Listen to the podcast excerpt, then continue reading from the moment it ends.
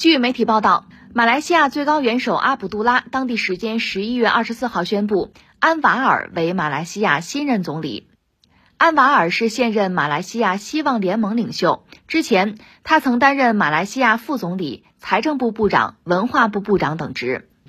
呃，马来西亚大选已经有一段时间了吧？我们节目一直没关注，为什么呢？因为没结果呗。现在有了结果了，可以聊两句了，就是安瓦尔胜出，成为马来西亚的新总理。当然，这次这个总理吧，有点难产，就是参加是在议会下院吧。大家选啊，就是没有任何一个政治力量能够过半，就成为多数，所以就僵持在这儿了。他们用了一个词儿叫“悬”，悬就是这个头悬梁锥刺股那个悬啊，悬挂那个悬，峙对峙的峙，就出现这么一个状态。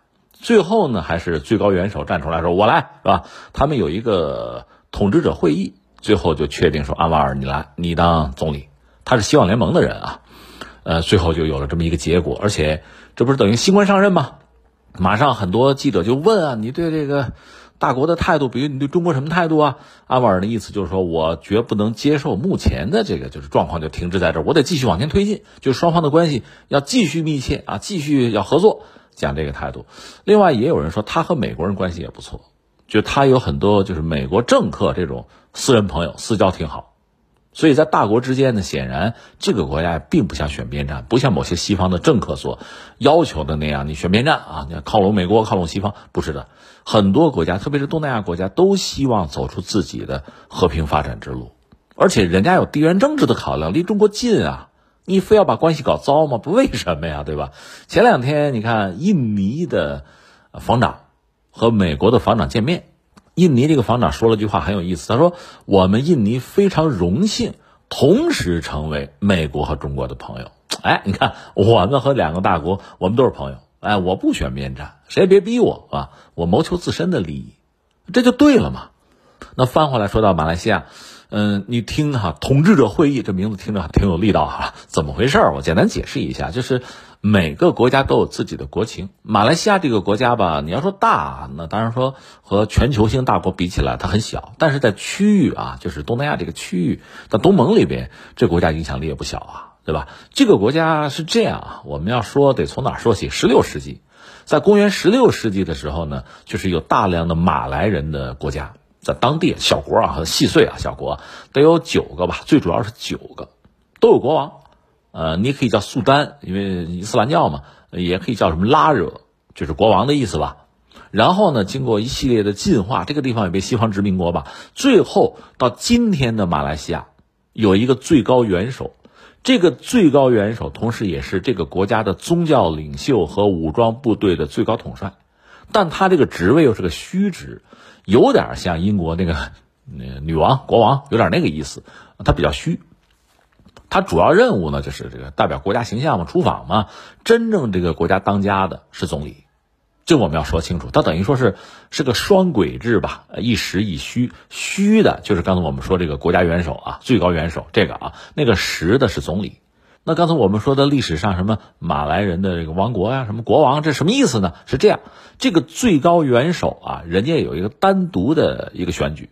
或者说他是按照资历来排来排位，轮到你你就上，对吧？呃，前一任呃如果说是离世了，那么按照这个顺序，下一个顶上是这样的，按资历来，主要就是呃有刚才我们说的那九个王国那样延续下来的。马来西亚现在等于说十三个州，还有三个这个直辖区吧。这其中呢，我们说有九个州就是原来那九王国，这九个王国就是有国王啊，对吧？这人家是有人家的这个王室的。所谓统治者会议就是他们开会，就是这个九个王室嘛，九个国王嘛，凑在一起开会，这算是形式上国家一个非常高的啊一个权力机构。最后呢，这不这次这大选到最后僵持，僵持之后，那怎么办？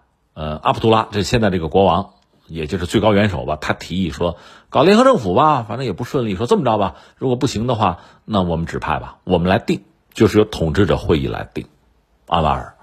是这么一个一个事情吧，遇到这样的事儿，是吧？你内事不决，最后那么统治者会议来定，这是人家的一种特殊的呃政治上的这个安排吧。呃，人家基于自身的历史啊，包括宗教啊，呃，这么一个国情，最后有这么一个一个制度。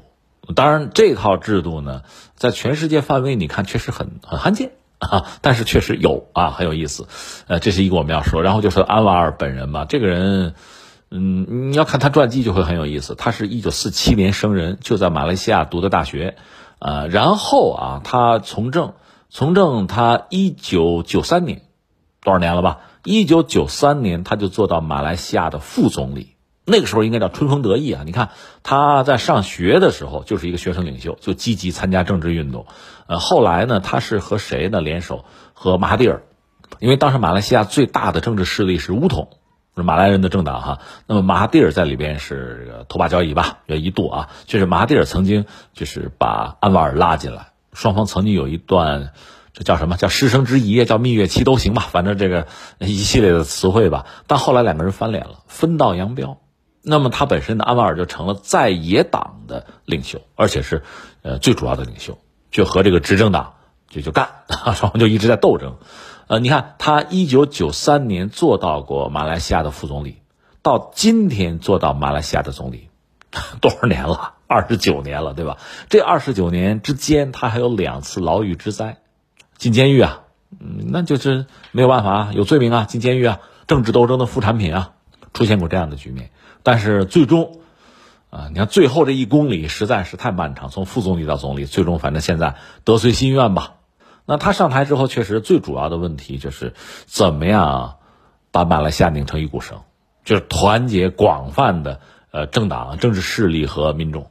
因为刚才我们讲了，这次他大选很独特，没有出现一边倒。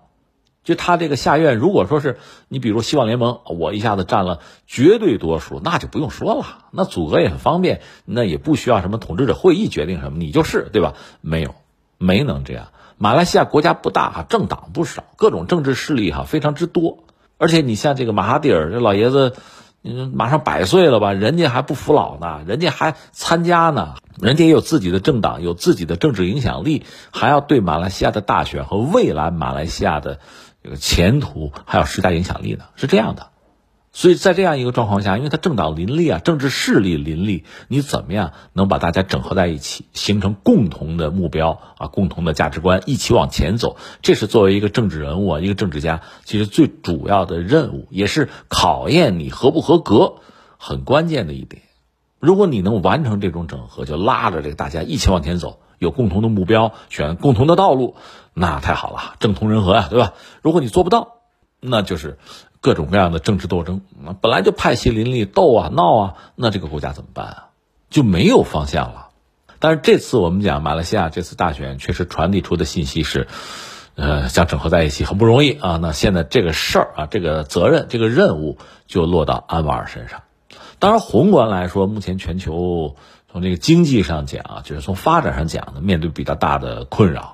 你说疫情也好，战争也好，哈，你说能源危机也好，那马来西亚也好，东盟也好，其实都面对很大的不确定性。那这个时候，其实作为一个国家的领导者，哈，在这种不确定之中，能够把握住确定性，其实是至关重要的。就是自己也好，老百姓也好，知道，是吧？明天能怎么过？我们大概是什么路径？哈，过什么日子？哎，这样的日子会维持多久？就有确定性就好办。怕就怕没有确定性，人嘛都是这样子。